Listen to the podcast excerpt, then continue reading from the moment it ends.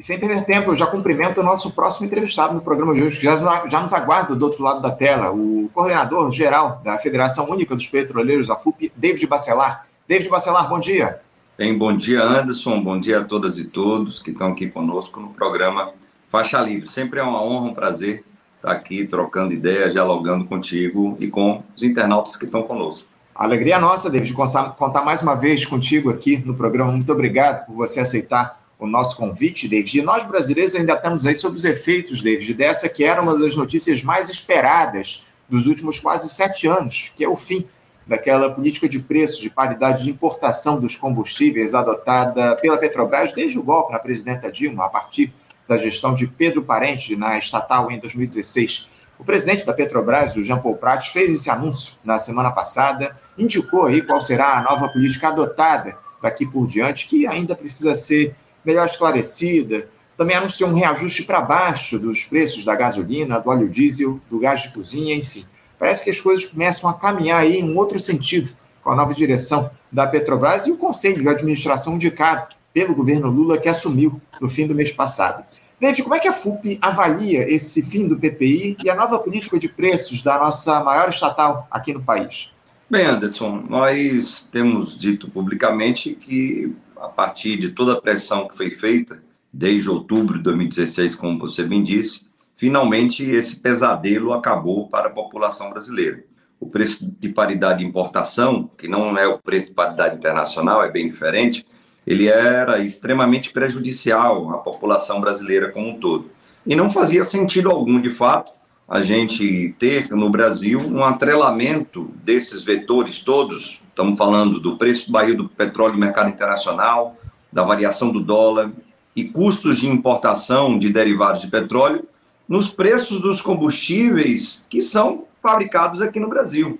Fabricados no Brasil em refinarias brasileiras, com petróleo brasileiro, com trabalhadores e trabalhadoras brasileiras e com fornecedores brasileiros. Então, era uma política de preços é, na Petrobras, que influenciava, obviamente, em todo o país, que era nefasta à população e que acabava, assim, pressionando a inflação para cima. O próprio Diese já vinha sinalizando isso, de que a inflação ela tinha dentro dela ali 40% que era por conta desse impacto dos aumentos sucessivos dos preços dos combustíveis aqui no país.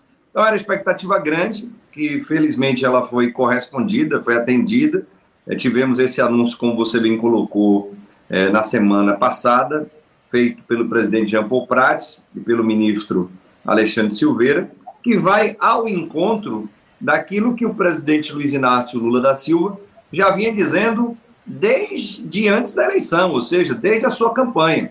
E a gente sabe muito bem disso, Anderson, porque é, a FUP, seus sindicatos, o setorial de energia do Partido dos Trabalhadores e Trabalhadoras contribuiu com a construção do capítulo de energia do programa de governo do presidente Lula, que tinha como um dos itens principais a mudança da política de preços com o fim.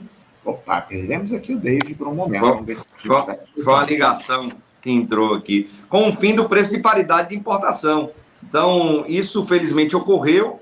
Nós, então, podemos dizer que sim, o presidente Lula ele começa a abrasileirar os preços dos combustíveis como ele bem disse anteriormente, até porque agora, como explicou também o presidente Jean Paul Prats, nós não teremos mais a incidência, principalmente dos custos de importação dos derivados de petróleo, nos combustíveis que são feitos aqui no país. Uhum. Só isso aí já significa, sim, uma redução significativa, brusca, para nós termos aí preços mais justos, não somente para a população brasileira, mas também para a indústria química, petroquímica, a indústria, Anderson, que utiliza derivados de petróleo como insumos, matérias-primas para as suas atividades, para o desenvolvimento de seus produtos. Então, já veremos, sem dúvida alguma, é, no final desse mês, início do mês de junho, uma redução da inflação no país por conta disso, e teremos sim é, uma possibilidade maior de retomada do crescimento econômico, da atividade industrial a partir dessa mudança da política de preços, que, como disse, não era esperada apenas pela população, mas esperada também pela própria indústria química, petroquímica, e aqui aproveito para fazer uma saudação à ABIQUIM, Associação Brasileira das Indústrias Químicas, e para a nossa Confederação Nacional dos Trabalhadores do Ramo Químico, da CUT Nacional. É, confederação e associação que dialogaram muito a respeito desse tema e que, felizmente, temos aí uma notícia positiva que irá aí gerar novas possibilidades e oportunidades para o povo brasileiro e para a indústria brasileira.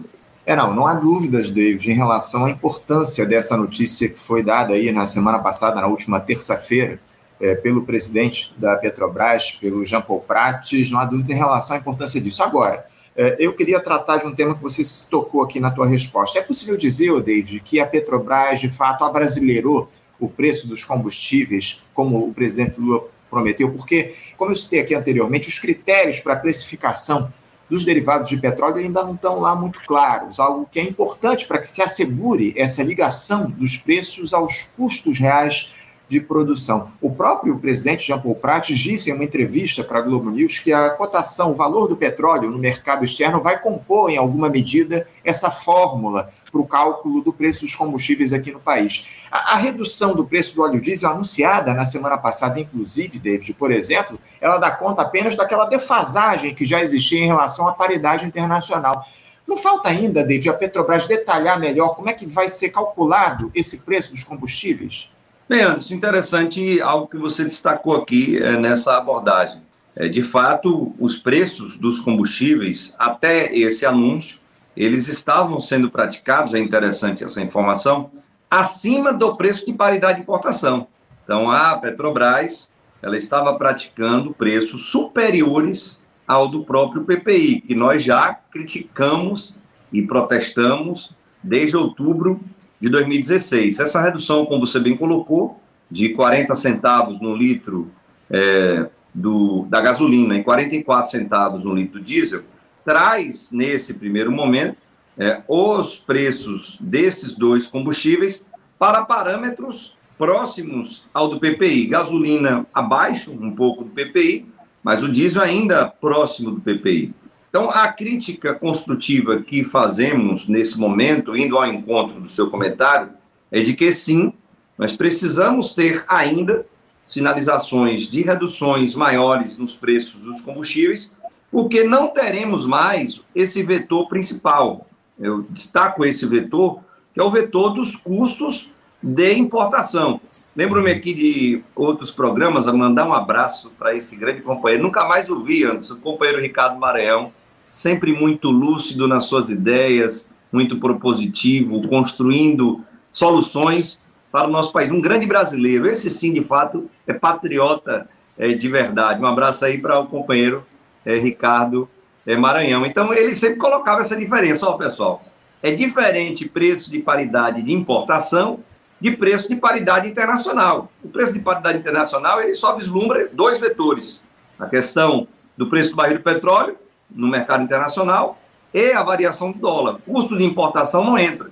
Então, o que o presidente Jean Prato sinalizou, que, que deu para compreender bem nas suas entrevistas coletivas, foi de que a Petrobras ela não utilizará mais o vetor dos custos de importação, estamos falando aqui de tarifas alfandegárias, é, tributos de importação, o preço do frete, estamos falando de navios petroleiros que vão passar pelos oceanos, e outros custos que estão ali inseridos. Isso não entra mais, porque realmente não fazia sentido.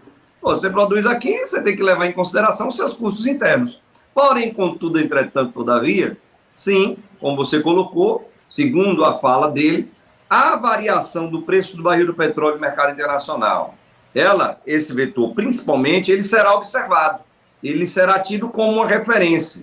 Quer dizer que vai haver uma série de mudanças nos preços dos combustíveis quando o preço do barril do petróleo oscilar para cima ou para baixo? Não. A Petrobras praticou isso lá atrás. Lembro-me aqui de conversas várias com o nosso companheiro Zé Sérgio Gabriele. Um abraço, companheiro Zé Sérgio Gabriele, é, que hoje é pesquisador do INEP, professor, doutor, aposentado da Universidade Federal da Bahia, onde ele destacava isso. Ó, David, quando eu estava na presidência da Petrobras, nós praticávamos uma política de preços que observava, sim, a variação do barril do petróleo, mas que não aplicava esses reajustes de forma imediata, porque às vezes, Anderson, o barril ele explode durante uma, duas semanas, ou até 15 dias, 20, ou um mês às vezes, mas depois ele desce. Uhum. Então, havia uma observação de um período mais longínquo na linha do tempo. Então, se o petróleo ele subia e descia num curto espaço de tempo, a Petrobras ela conseguia sim absorver é, esse impacto devido aos seus baixos custos de produção de petróleo e refino de petróleo. Agora, aí é uma outra questão.